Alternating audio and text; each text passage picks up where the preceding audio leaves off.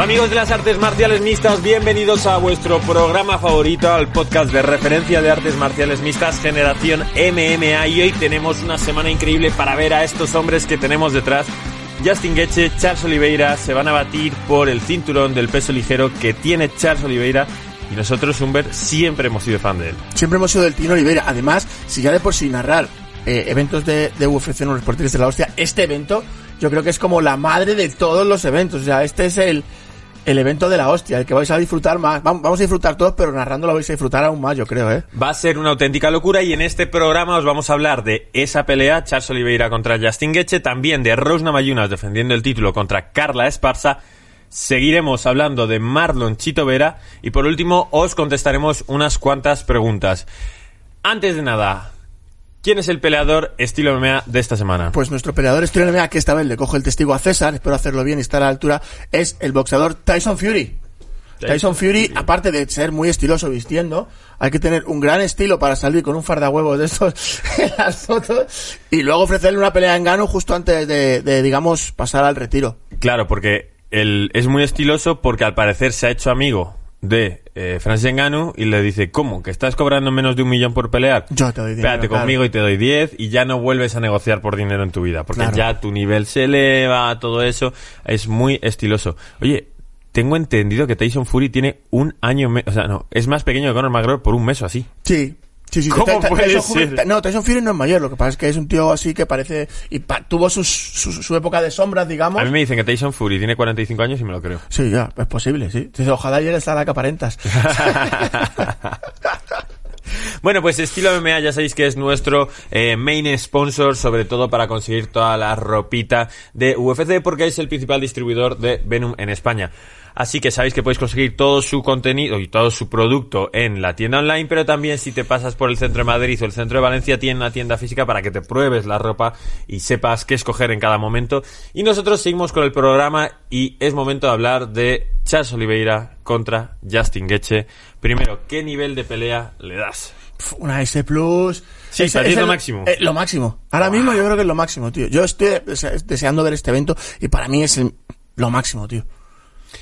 Uno, yo también le doy, no le iba a dar una S plus, le voy a dar una S. Me falta que alguno de los dos sea más carismático, porque creo que, que a los dos les falta, ninguno de los dos está entre los cinco peleadores más carismáticos. No, a ver, no son peleadores de esto que Pero sí son carismáticos, lo que pasa es que no son el top. A ver, claro, es que también tenemos la, la, la imagen siempre del señor Conor McGregor, que es que es capaz de vender una pelea con una escoba y un perro. Exacto. Entonces, es complicado, pero eh, tanto en Estados Unidos Justin Gaethje como en Brasil Oliveira es un dios.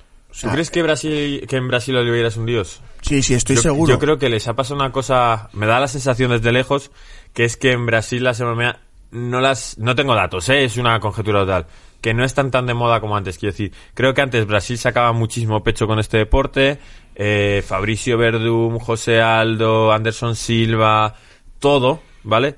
Y ahora como que se han acostumbrado tanto al éxito que Charles Oliveira es otro campeón, porque en Brasil siempre campeón. No lo sé, por lo que yo sé, eh, Oliveira es un tío que es muy querido, porque aparte él sigue viviendo en una favela, una casa mejor, pero sigue viviendo en una favela, él tiene mucho contacto con la, con su comunidad y tal, y es un tío súper, súper querido, súper entrañable. Aparte, ya no es por su historia de motivación, que todos los brazucas que tiene, brazucas sin ser despectivo, que.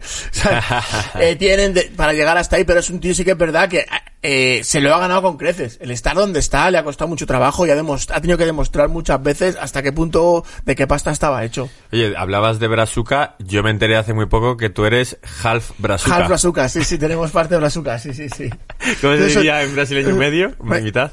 Mi- Mistura. Una Mis- mistura, es una mezcla, sí, sí, una mistura. Sí, yo soy un mestizo raro, sí. Sí. Porque eres Humber García Silva. Silva. Sí, Ah, sí, sí. Increíble.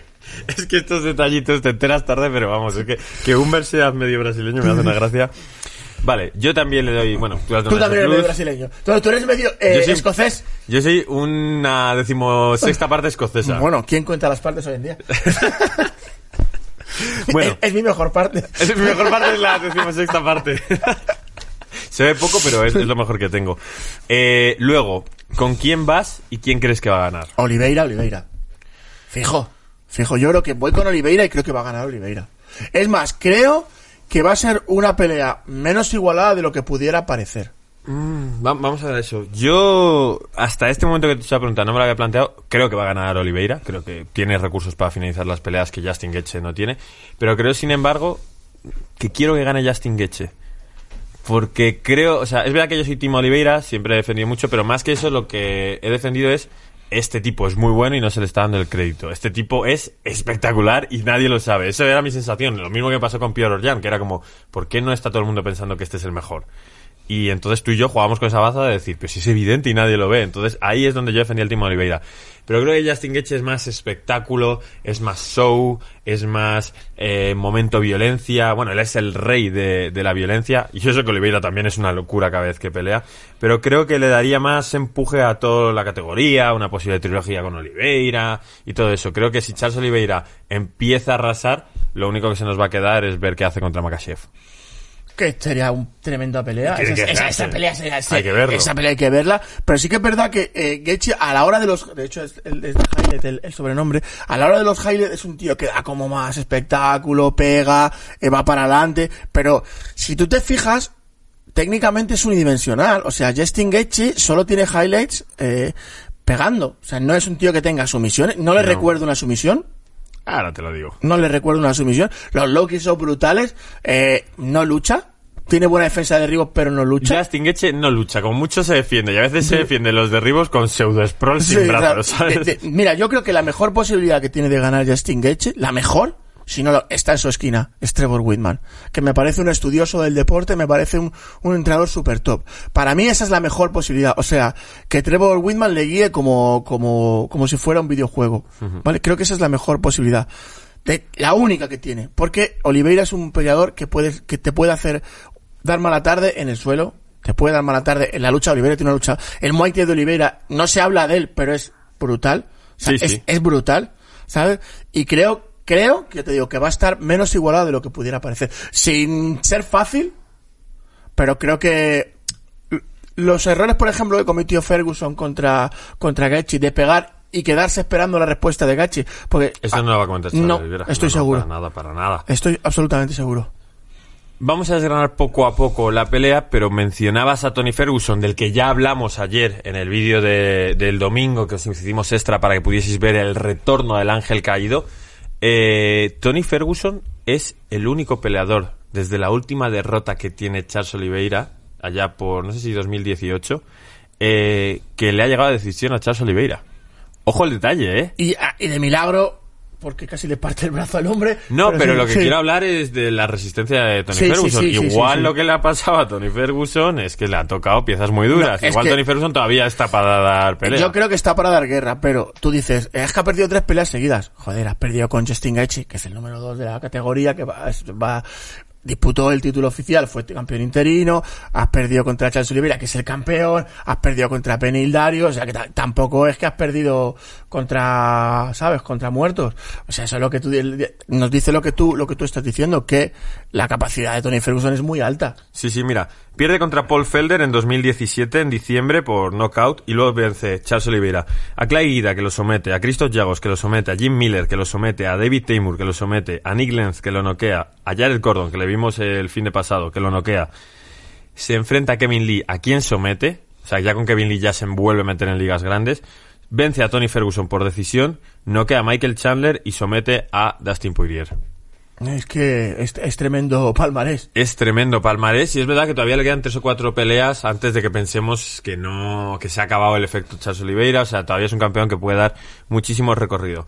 Vamos a desgranar parte de arriba, parte media, parte de abajo y otras posibilidades. En la parte de arriba, ¿quién es para ti el mejor? Oliveira, creo que tiene más recursos. Gaethje es- tiene la mano derecha, tiene un mentón a prueba de, de, de, de bombas. Oliveira no tiene mal mentón también. Pero sí que es verdad que en alguna ocasión, cuando le han pegado a Gaethje, no se llega a caer. Y Oliveira sí. Gaethje lo que pasa es que no cae. Claro, o sea, él eh, se le ponen las piernas de trapo, pero no llega a caer. Y en esa situación de, como de la tormenta, Gaethje con las piernas de trapo, alguna mano de knockout Claro, te va él, a caer. él se va, se, se marea, pero tira su mano. ¿Sabes? Tira su mano. es que Sorprendentemente lo que hace es tirar manos cortas. Siempre tira. Y siempre tiene un porcentaje de acierto grande, macho. No sí, sé. porque cierra, cuando él está tocado, se echa un poco para atrás para, recom- para componerse- recomponerse, pero luego encuentra la distancia corta. No intenta mantenerse y recuperar. Es el típico peleador este de gimnasio o sea, que muerde el bocado y va para adelante allá. O sea, la- Mm. Es un perro que te engancha aunque le está arranquen los ojos. está viendo que está groggy y está con el bocado apretado y te está tirando manos locas. Pues ese es Justin Gaethje. Creo que arriba, Oliveira. Yo, sin embargo, creo que arriba también es mejor Justin Gaethje. Lo que pasa es que es menos comedido, es, es menos estudioso. Tú ves a Charles Oliveira y aunque Charles Oliveira va a comer golpes, porque Charles Oliveira come golpes, En esta pelea seguro. No, pero no en Sí, esta pelea. En, en general, Charles Oliveira arriesga. Y es una, pe- es una putada porque, ojo, te se te puede acabar la carrera arriesgando. Se te puede acabar por lo menos tu campeonato. Porque Justin Gaethje arriesga el que más de todos, pero hemos visto que, que bueno, Justin Gaethje es feliz ganando dos peleas de la noche, ganar las peleas y luego perder una. Luego gana dos, pierde una y sigue escalando poco a poco. A Charles Oliveira no sabemos cuánto le va a durar ese tipo de trayectoria. Bueno, el caso es que ambos comen golpes, Justin Gaethje se repone un poquito mejor, aunque Charles Oliveira se está reponiendo ganando peleas por el título, entonces también se repone muy bien, pero creo que el pateo que tiene Justin Gaethje no lo tiene Charles Oliveira. Los low kicks Eso sí, lo- son loques muy duros. Pero, de Justin Gaethje son pero para... hace tiempo que no los tira, ¿eh? O sea, quiero decir, contra Michael Chandler sorprendentemente tiró uno o dos. Contra Javid, tanto que se hablaba de sus low kicks, tiró uno o dos. Claro, es lógico, porque te va a llevar abajo. Te van a llevar abajo. es- Pero es creo contra. que en esta pelea también... Yo creo que sí que los va a tirar. Sí, Sí, yo creo que sí que los va a tirar, porque además tiene como tres o cuatro finalizaciones por low sí, sí. Sobre todo en la compañía anterior, en World Series of Fighters, tiene Sí. dos o tres que los, los deja fríos. Eh, Y frío estás dejando el micro ahora mismo. Ah, perdón, fríos. Separándome. Los deja fríos. Sí. Eh, es que Charles Oliveira eh, parece una tontería. eh, tiene muy buen Muay Thai, sobre todo tiene las piernas muy cortitas, pero poderle romper la base a Charles Oliveira te viene muy bien una pelea a cinco asaltos. Sí, claro, para, para romper la- ya no solo la base, sino la movilidad. Y ya no piensas igual cuando te duelen mucho las piernas. Eso sí es verdad. Sí, yo creo que puede estar dentro de la estrategia de Justin Gaethje. En el juego de lucha, Justin Gaethje no la utiliza, aunque algo bien tiene que defenderla por lo que se presupone que tenía. Charles Oliveira te suele coger la espalda y subirse a la chepa. Si es que el problema de Oliveira es que le tiras tú, vale, estás jodido. Sí. Te tira él, vale, estás jodido. ¿Sabes? El problema es que en cuanto él, él roce el piso, tiene muchas... Y otro problema es que no le tiras, te coge la, te coge Ya, la espalda y estás eh, o estás o estás a medio eso es lo que te digo lo que te dicen no le llegas a tirar pero te ha cogido la espalda y te ha finalizado Te tiene bloqueado de esas pronto el piernas tan largas esos brazos tan largos puede hacer muchísimo daño de muchas maneras tío y si tú le por ejemplo imagínate incluso hay una posibilidad que le pegues y le tires y le sientes y entre en su guardia eso sería una cagada importante porque porque te puede hacer mucho daño de muchas maneras ¿Sabes? no, entonces Charles Oliveira es, le tiras y le sientas.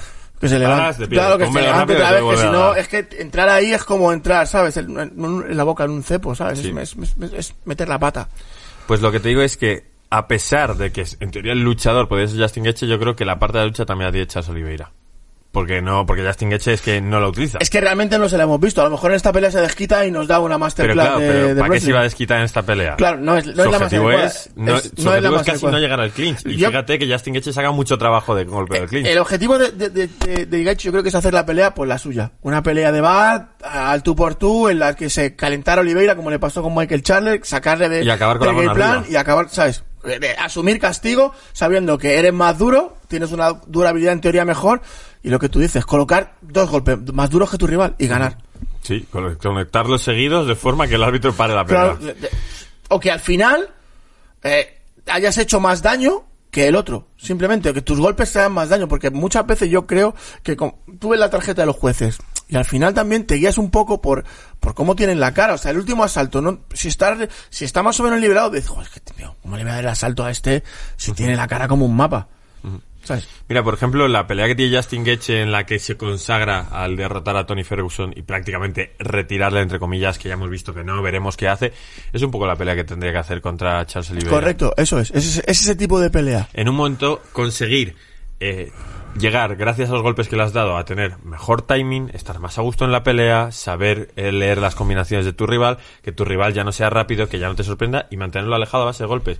Y de pronto, ah, no, es que ya le ha cogido, parece que le ha robado el asalto, pum, pum, pum, me llevo el asalto porque Claro. te he dado tres golpes. Dos, tres golpes, te han las piernas. O te he sentado, ese salto ya es mío. Sí. Sí. que es verdad que no sé cómo cuál será la estrategia de Oliveira ni cómo la afectará, porque con la pelea que hizo Gaethje contra Javib se le vio muy cansado por la presión a la que le metió Javib Nurmagomedov. O sea, todo el rato hacia él. Pero el- también porque Justin Gaethje eh, creo que tiene la estrategia en ese asalto de ganar la pelea ahí, de conseguir noquear a, a Javib y Justin Gaethje en ese asalto le iguala el ritmo a Javib. O sea, se pone como se loco pone como van los dos hacia adelante, sí, está, pero, pero ese- esa puede ser una baza. Creo que Oliveira tiene mucho cardio. Gaethje también, pero creo que el cardio está un pelín por encima de Oliveira. No lo sé, no, es que no lo he comprobado. No recuerdo guerras de Oliveira que se extiendan a muchos no, no le da tiempo, si al final, Claro, de- pues pierde contra los en 2018 y ya no ha vuelto a, a, a palmar una pelea, salvo la de Ferguson, aunque, como tú dices, a los puntos, las demás, tío, han acabado finalizando. Sí, sí, sí.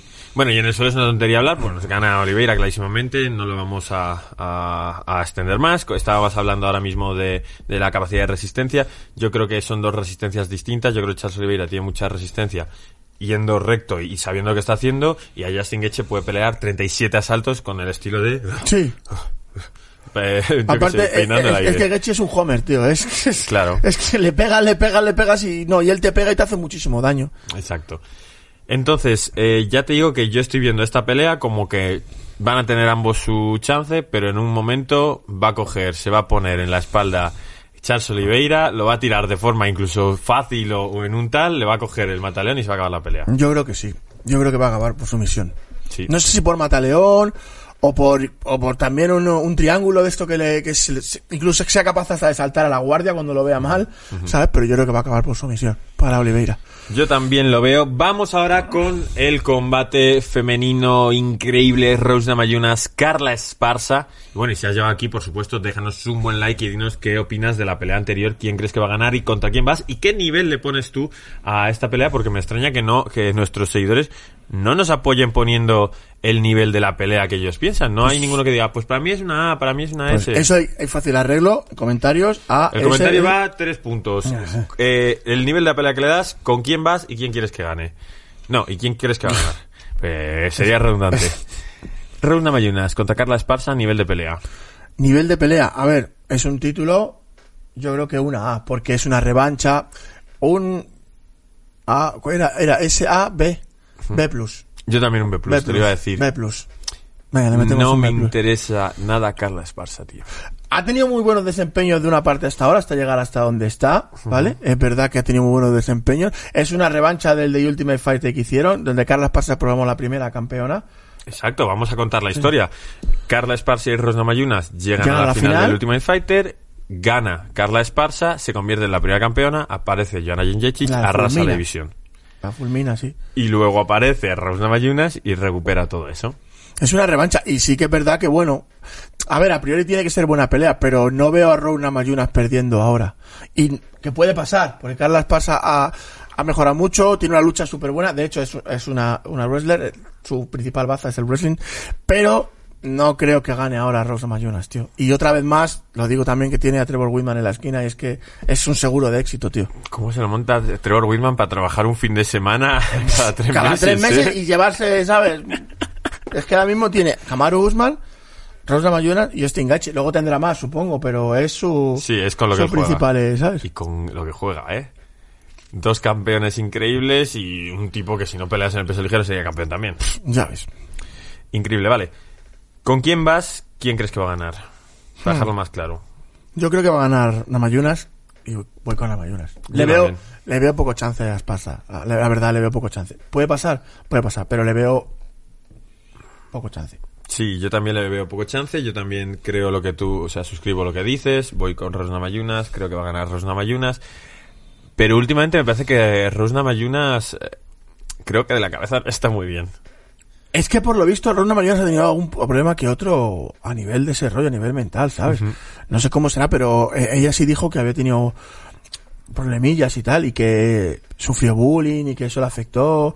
eh, y que había tenido alguna historia, no lo sé bien porque no... me- esto que te llega, pero tampoco es, te llega de manera exacta, pero sí que pasó una temporada un poco fastidiada. También la presión, se le ve una tía, aunque se le ve súper fría, o sea, es la típica, de hecho hay una imagen que salió uno, de los UFC, salen la, enfocando a las sillas de ring y sale todo el mundo así, no sé qué, sale Ronda Mayunas.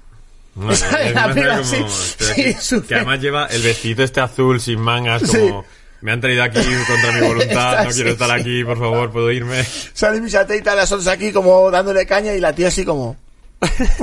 así muy, ¿sabes? Forma parte del mobiliario muy graciosa, pero... Exacto. Pero sí que es verdad que, que es una campeona súper, súper sólida, tío. O sea, ha ganado Willy dos veces, ha ganado Jana Jodorowsky dos veces. Eh, y le copié el mantra una vez, en momento ridículo mío, en el coche yendo a Eurosport diciendo, I'm the best. I'm the best. Joder, hay, que motivarse, joder, es motivación de esa, ¿sabes? Eh, me sirvió. Yo Claro. llegué a Eurosport diciendo, I'm the Soy best. de mejor. Soy el mejor. Eh, vale, ¿de qué viene Carla Esparza? ¿Por qué tiene esa oportunidad titular en una división tan completa, con tantos nombres cerca del campeonato? Es la división de Jana Jecic, de Weili Zhang, de Jessica Andrade, que vuelve a esa división. Es una división tremenda. Pues es que Carla Esparza lleva cinco victorias consecutivas, cuatro ellas por decisión. La última contra Chayo Nanjian, que gana por Ground and Pound a través de una posición de crucifijo en el segundo asalto. Ha ganado en esa carrera a Marina Rodríguez, que prometía muchísimo, a Michelle Watterson, que siempre está ahí en el ranking, a Alexa Grasso, que también es una peleadora que parece que en algún momento va a llegar a las peleas titulares, y a Virna Yandirova, esa peleadora que tiene cara un poco como, no sé, De otro. tiene cara de sapo un poco, ¿no? ¿Sabes? Sí, un poco, un poco raro. No sé por qué la haya atacado. Virna, perdóname, Te, ¿sabes? te queremos, Virna. Que, bueno, pues Carla Esparza es una tía que te hace presión, que te trabaja bien, que no comete muchos errores, pero vamos a la parte de striking. ¿Crees que es mejor que Namayunas No. en el striking? No. Namayunas, ángulos, golpes rectos, rapidez, timing. Eh, Incluso pega más fuerte. No, no. de, de pronto pega muy fuerte. Es que también, si no le das, si a alguien que te, que te gana cinco peleas seguidas no le das una oportunidad titular, ¿a quién se la vas a dar? O sea, No, sí, para mí es un poco una pelea de refresco. ¿Y qué pasa? Que a veces, de refresco me refiero a, a sí, que no son a- las típicas de Jejeki, eh, Andrade o Es una pelea que aparentemente es más sencilla, no es sencilla porque es la candidata al título y es la UFC, pero bueno, pues de vez en cuando, pues, pues la, no tienes tanto miedo a perder. ¿Qué pasa con este tipo de peleas? Va a coger Carla Esparza y gana el sábado. Y se acabó. Y se jodió, se jodió el hype. A ver, que puede vender una revancha. La, la tercera entre ellas dos. Sí, porque volver a recuperar otra otra vez el título. Porque es que yo creo que si la coge Willy Zhang, le puede hacer pasar una mala tarde. Claro, yo veo a Carla Esparza. Mm, Una misa, una misa Tate de ese, de Bueno, incluso a. Misha Tate en su momento la veía mejor que a Carla Esparza, un estilo parecido más o menos. Sí, pero que decir una campeona que va a ser campeona, va a llegar otra y la va a quitar. Que luego puede pasar cualquier cosa. Mm. Claro, pero vamos. exacto. Aún así, Campeona de repuesto. sí, hay que ganar y yo poco chance le doy. Puede pasar. Ta- tampoco iba a ganar esta Amanda Nunes, esta mm, Juliana Peña. Exacto. Y ganó. Sí, sí. O sea que hay que, hay que ver, hay que ver quién, quién gana. Pero para mí, he corregido, ¿has visto, eh? Sí, eh, qué movimiento. He corregido. Y es que te lo he notado que te has dado cuenta. Te cambian los ojos. Te. Vale, en el juego de lucha sí que creo que Carla Esparza es mejor, pero en una pelea titular van 2 a 2 Rosna Mayunas contra eh, Zhang y coge Rosna Mayunas y derriba a Zhang. Y le hace un asalto pegándole abajo diciendo, mira, no te lo esperabas, te he ganado aquí. El- en la lucha puramente dicha es mejor Carla Esparza o debería. Pero luego el piso de la Mañonas es muy, muy bueno. Sí, a- ahora vamos al Ah. piso, pero no me sorprendería que... Sí, que, la, que, Rosna que sea ella la que tirara a Carla tira a Esparza. Carla Esparza, que Carla Esparza intenta derribarla y consigue derribos que si a Rosna Mayona se levanta y de pronto la Mayona hace volteo. Uy, aquí está el eh, y ya en el suelo, pues Yo creo que era Mayunas está yo creo que las encima. Mayonas también. No sé si es que lo tendrá más drileado todo, tal, pero más No, sé, de que es más ágil, más atleta, Yo más, creo que sí. con más recursos. Esa es la palabra más atlética. Sí, sí, yo creo que sí, tío. Bueno, pues este ha sido el resumen de nuestra visión de las dos peleas principales. Ya sabéis que si queréis ver lo que pensamos de Ferguson contra Michael Chandler, tremendo peleón que se va a robar el show.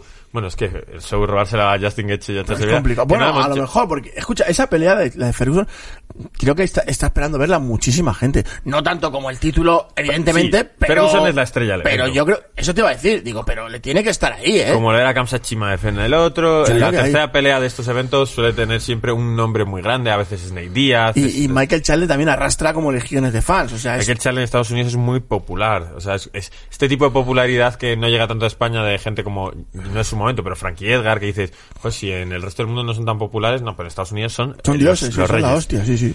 Eh, no lo hemos comentado. Claro, yo digo que no va, que no va a robar del show a la pelea principal porque Justin Gaethje tiene más bonos de la noche en UFC que peleas. Creo que tiene ocho peleas en UFC y ha ganado nueve bonos. Alucinante, tío. Es que, es decir, se dan cuatro bonos en- repartidos en tres peleas por evento. O sea, es- esta Ah, pues, pelea que eh, dice- pelea de la noche y a lo mejor cao de la noche. Le habrán dado Claro. dos bonos en la misma pelea. Es un poco esto de no hay trabajo, ya cabrón, tienes tú cuatro trabajos, ¿vale? O sea, no me jodas. Pues eso es. Y luego Charles Oliveira es el peleador con más, más finalizaciones en la historia de OFC y el peleador con más bonos en la historia de OFC. Es que lleva mucho tiempo la compañía, tío. Es que es increíble. esa Es pelea. brutal. Esa pelea es brutal. Le doy el S+, lo subimos a Es- S+. ese plus. Nos vamos a ver lo que hizo Chito Vera este fin de semana. Chito Vera.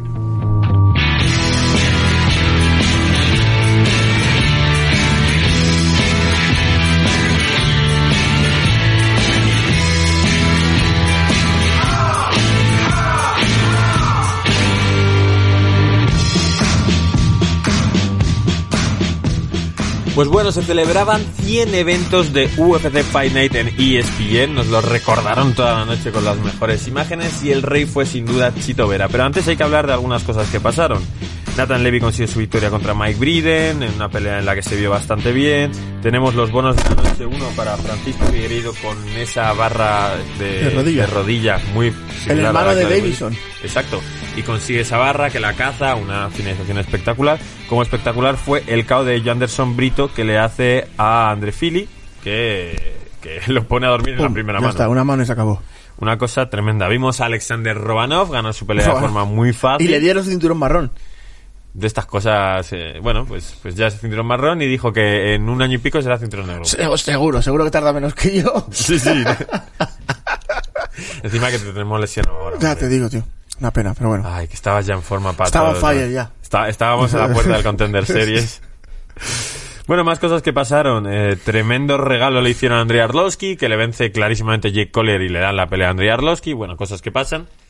Y si llegamos a esa pelea que me parece tan interesante, Marlon Vera pierde el primer asalto contra Rob Font. Parece que Marlon Vera no puede ganarle en striking a Rob Font y le hace los cuatro siguientes saltos, noqueándolo en los en el segundo, en el tercero, en el cuarto y en el quinto, bueno, ya regalado. Le da una paliza, le da un repaso importantísimo, tío. Además, le da un repaso en el striking, le da un repaso en el IQ de pelea, le da un repaso en el físico, le da un repaso en todo. O sea, es que fue brutal como Chito se sobrepuso al primer asalto y cómo de- dejó a Rofón al número 5.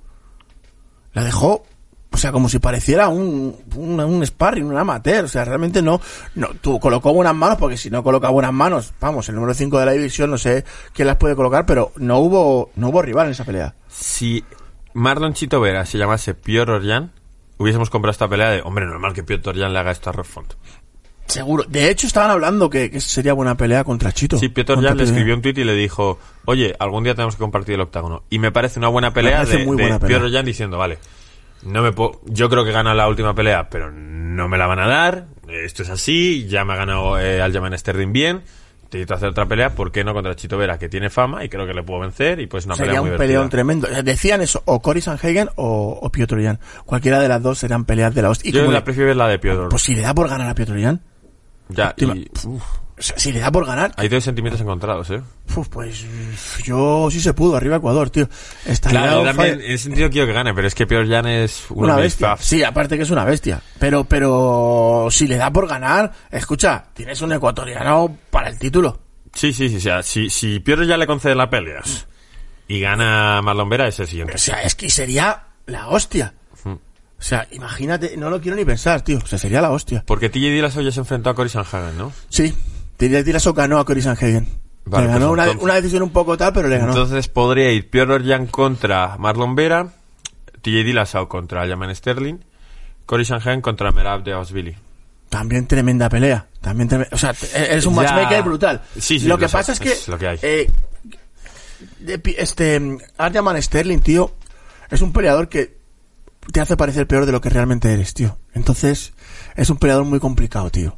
De hecho, creo que el que mejor puede ganar a Arjaman Sterling es Piotr Jan. El resto, como que tienen, no tienen, no le veo descifrando la llave para ganarle, tío. Aljamain Sterling. Aljamain Sterling le puede ganar a cualquiera. Hasta yo. No, no, pero Aljamain Sterling. Eh, No lo sé, tío, eh. Aljamain Sterling, peleadorazo. Ahora mismo, justo campeón. Se acabaron los memes. Pero Aljamain Sterling puede perder. Finaliza muy bien a Cory Sanhagen, pero puede perder perfectamente contra TJ Dillashaw, contra Piotr Jan. Lo- si le bloqueas la lucha, y eso que tiene algún poder de KO, le ganas la pelea. El físico también hace mucho. es- es- tiene también. un buen cardio Sí, importante. o sea, es no quiere decir que sea un peleador Sí. que no debería estar en el top 5, pero es un peleador de nivel top 5, campeón, top 3, campeón, top 5, tal, pero no es un... No es... Bueno, de momento ya ha ganado al mejor. Sí. El, el- el que más, Sí. el, el que más eh, papeletas tenía para ser un campeón este firme y duradero. Ya Sí, le pero es lo que te digo, yo seguiré diciendo toda la vida que creo que es mejor peleador Piotr Jan, Mejor peleador, sí. Mejor peleador, sí. Es un poco José Aldo Conor McGregor. Conor McGregor ganó clarísimamente, soy mucho más fan de Conor McGregor, pero en esa pelea no puedes decir quién es mejor peleador de los dos. Bueno, es que una mano. Y en esta pelea de, de esto aunque no sea una mano, son en lo que ha sido mejor Aljamain Sterling es derribo y control de espalda. Es parte del juego, claro, lo hizo bien. Y que- es que, escúchame, la estrategia que hizo es perfecta. Yo no puedo cambiar, tío, golpes con este tío porque no voy, no soy mejor. Por no. supuesto. Me va, me, va, me va a ganar de cualquier manera. Por supuesto, pero en el ámbito total de quién es mejor peleador, creo que por lo que hemos visto en los nueve asaltos que han compartido, creo que Piotr Sí, es mejor peleador. Bueno, estamos hablando de Marlon Chitovera, que dice, creo que por fin mi mente ha llegado al nivel de mi cuerpo. Mi mentalidad, mi forma de atacar, de afrontar las peleas, de creérmelo, de los entrenamientos, saber lo que tengo que hacer, lo que no, tal. Y ahora estoy sacando frutos. Porque es que eh, Piotr Jan, uy, perdón, Piotr Jan, Marlon Vera, gana a Sonomali. Mm, Yo no le di crédito por esa victoria, porque creo que, joder, claro que ganó. Pero, eh, bueno, pues eh, salió lesionado Sonomali de las piernas, entonces fue una victoria muy buena para ti, pero tienes que mostrar que eres mejor peleador que él. A día de hoy no tengo duda. No, escucha, yo creo que Sonomali no le llega, no le hace hoy nada a, a Chito Vera. Creo que Chito Vera le da un palizón a Sonomali importante.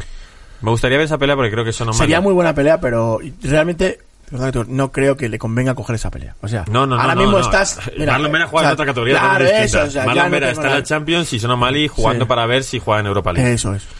Pero lo que te digo es que eh, creo que en una pelea entre ellos dos ninguno la llevaría al suelo. Ahí es donde Marlon le veo muy superior a Sonomali, pero no sé si Marlon Chitovera puede tirar con demasiada facilidad a Sonomali todas las veces que quiera. Y creo que arriba Sonomali es muy bueno. ¿Qué es lo que digo? Marlon Chitovera ahora mismo lo pongo dos niveles por encima de Sonomali. Pero en la química de esa pelea, sin lesiones de piernas, creo que sería una química de striking. Y aunque Marlon Chitovera tiene un striking brutal, creo que Sonomali es un bendecido en el striking. Sí, pero- Entonces, si no tienes habilidades para hacerle daño en el suelo o tal, puedes hacer lo que hizo Marlon Chitovera, destrozarle la pierna, que ya hemos visto dos veces tocada.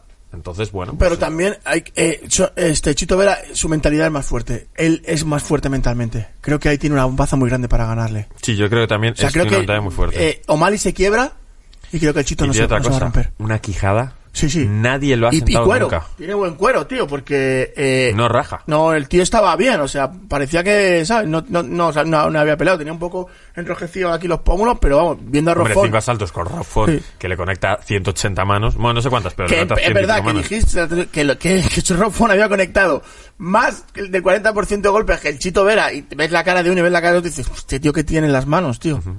Oye, tremendos los tres knockdowns que hace Chito Sobre todo el de la patada lateral, así muy... El primero le coge, espera, ahora le. El primero le coge con un crochet en avance que, que es un, lo, lo tenía bastante estudiado y lo hizo bastante, le coge y le sienta. El siguiente, una rodilla, no voladora, sino No, no, no, pum, viene, se pum, la le clava, pum, tal, a punto de acabar. Y la tercera, Una patada Van Damme. Heartbreak Sí, Kid, sí. Shawn Michaels haciendo la Sweet Chin Music, tío. Esa patada no se ve nunca. No, no, además que... Pero porque en MMA es como poco efectiva, ¿no? es una muy, patada es muy karateca. arriesgada tirar una patada lateral porque te quedas en una postura lateral y te pueden derribar y si fallas, si da el otro un paso lateral, lateral te puede barrer y que en teoría no es una patada tan potente. No es es más, potente, es lo que no le es pasa. tan potente como... Bueno, hay, por ejemplo, esta Michelle Watterson sí la ha tirado varias veces, pero porque es, es Es una mucho más karateca potente pura. una patada frontal al Bastante rostro, más, bastante más. Porque es un resorte. Esto es como... Tienes que empujar con la pierna, no hay tanta fuerza en la es, en es la complicado llevar, llevar, llevar, hacer daño con esa pelea, o sea, con esa, con esa patada. Y él lo hace, además que le, le saca un, Sí, sí. muy importante con la patada. con- Pero es que No encima cómo- tampoco se lo hemos visto hacer nunca. Es como que... Sí, se gustó. Yo creo que se gustó. Llegó un momento en el que ya se estaba gustando, tío. Ya dijo, de hecho, Lo decía César, que, que está buscando el highlight. sí, yo creo que sí. De hecho, cuando le tira, en lugar de ir allí a pegarle, como diciendo, "Bueno, espera que te levantes porque quiero tirarte de alguna manera. Luego empieza a tirar patadas en giro, empieza a dar algún gesto un poco raro, Mm. pero eso es por la confianza que tiene de decir, macho, eso, ahora, estoy en mi momento, este es mi, este es mi elemento, estoy bien. Dice, pues ahora quiero al 4, al 3 o al 2. Y el 4-3 o el 2, como decíamos, eran Cory Sanhagen, eh, José Aldo, una posible revancha, y TJ, eh, no, y Piotr Jan, creo. Jan. Y TJ Dillashaw es el número Sí, uno. pero creo que TJ Dillashaw estaba... No, no, decían que estaba por, la, por el título, pero como que estaba un poco disperso, que todavía no, no habían contado. O sea, Es raro que no se haya anunciado la pelea. Que no se haya dicho, venga, en tres meses pelean estos. Porque Aljamain Sterling no salió muy tocado, que yo recuerde. Debe haber algo raro, sí. Está, no. No sé, también está jugar con los, con los salarios. Pides más dinero, pides menos, eh, llega Henry Cejudo, te pide una cantidad, luego se- por mucho menos no acepta la pelea. Joder, Henry Cejudo, es que no sabe lo que vale ese tío. Pues si vuelve otra vez, tío, sería un... Estaría, estaría muy bien verle. Pero claro, cuando desafías a todos los peleadores de menos de Este- 155 libras... Hasta el cartero de su barrio, desafía Claro. al hombre, este desafía a todo el mundo. Eh, como te digo, me gustaría verlo contra Piotr Jan, creo que sería muy interesante. Y no me gustaría nada verlo contra José Aldo. Creo que José Aldo Dominic Cruz es la pelea que yo quiero ver, por una cuestión de, de, de nostalgia. Sí, de, de, de leyenda, de decir, joder, una pelea de leyendas. Que es una pelea nivelada. Creo que José Aldo sería favorito, pero es una pelea nivelada. Es nivelada, pero yo estoy contigo. Creo que José Aldo tiene está un poquito por encima de Dominic Cruz en este momento. Pues más que nada por ritmo de peleas. Si tú tienes a un peleador que es el número 3 del ranking contra el número 7 del ranking y tienes tan buena pelea en eso, no sé cómo no está hecha. No sé cómo no es el- la pelea principal de algún Por, por salarios, lo que tú has dicho. Por salarios. O también, claro, tienen que cobrar una cantidad de dinero esos dos. Y cuadrar la pelea. Porque entiendo que eso tendrán, decir, dos, tres meses, sí, pero en dos, tres meses ya tendrán eventos Es cuadrados. más complicado hacer que Enrique Guasay contra Lloveras, ¿eh? Es verdad que se cayó un montón de veces. No, Madrid se, se versus ca- se Barcelona. cayó, no. Nadie le daba el suficiente dinero a ellos No. como para que se jugasen la baza de somos los dos peleadores que hemos estado en la UFC. La verdad que pena, esa pelea estaría guapa verla, tío. ¿eh? Sí, pero que la queremos ver seis años después de cuando se tendría que Sí, haber es hecho. un, es un Pacquiao Mayweather cuando ya, cuando ya, digamos Es un que- Pacquiao Mayweather ahora. Sí, o sea, cuando en su momento hubiera estado muy bien esa pelea. Claro, yo creo que Enrique Wasabi tiene posibilidades de seguir haciendo cosas importantes en MMA. A Lloveras no sé por qué, fíjate que es mucho más activo, creo que es más activo, no sé si mucho más que Wasabi, pero lo veo tan desconectado del mundo de las redes, de tal, que entonces es difícil seguirle la pista. Y a día de hoy, un peleador, si no eres el de los números unos, No, tienes que estar tienes que estar muy metido en redes y venderte muy bien. Claro, porque, joder, si es que yo quiero ver a Enrique Wasabi y a Abner Lloveras, pero hubo un momento en que era la mejor pelea que se podía hacer en España. Y a día de hoy, aunque también me interesaría ver, como ya tenemos peleadores en la UFC, ya no Sí, sería el como ha quedado, principal. ha quedado como un poco descafeinado, pero joder, sí, seguiría siendo un peleón de la hostia. De hecho, también se habló Abner Lloveras contra Javi Fuentes. ¿Te Buah, eso, acuerdas? estuvo- eso sí que se cayó veces. Esa fue, ese sería un peleón de la hostia, tío. Sí, lo que pasa es que Javi ya no le bajas de los kilos, eh. Es un- Javi es una bestia, tío. O sea, esa- yo creo que Javi hubiera arrasado, me perdona Ander, pero yo creo que Javi Bueno, hubiera hecho no pasar sé, una mala no, tarde. no sé, Javi es un sé, tipo muy duro, tío. Ya, pero Abner en ese momento estaba enfocado, creo que a día de hoy Abner está, todavía está enfocado en el mundo del deporte y Javi está enfocado en el mundo del deporte uno o dos años. No, es una pena, porque Javi O sea, él un entrena siempre, pero siempre tenía que hacer un otras talento cosas. Mm. de la hostia, tío. Y, y Abner Lloveras tiene un cartel muy bueno. Fuera de España tiene un cartelazo, o sea, el tío... No, claro, pero si es lo que pasa cuando eres UFC, todas las empresas quieren poner contra el ex UFC no sé quién. Es un peleador de la hostia. Y lleva peleando... Bueno, y que es buenísimo. No, la hostia. Es bueno en todas las partes La- del la juego, hostia. igual que Enrique. La Además, hostia. Abner es muy duro, Enrique es como que tiene más trucos. Bueno, hubiese sido un peleón. Venga, volver a hacer, Venga, chicos. Matchmaker, por ello, vamos a Lo por que ello. pasa es que, claro, piden una cantidad de dinero que en España se Que, rentabiliza hay que pagársela que se la han ganado, tío. Igual en, en- en Sevilla yo creo que se podría hacer, Donde porque en Sevilla yo creo que Enrique Guasavi vende Sí. miles de entradas. Eh, Nada, pues eh, veremos qué pasa con el Chito Vera mientras nosotros seguimos hablando de las posibles, españolas. Y vamos a cerrar el programa contestando a unas cuantas preguntas que nos habéis hecho llegar. Hasta ahora.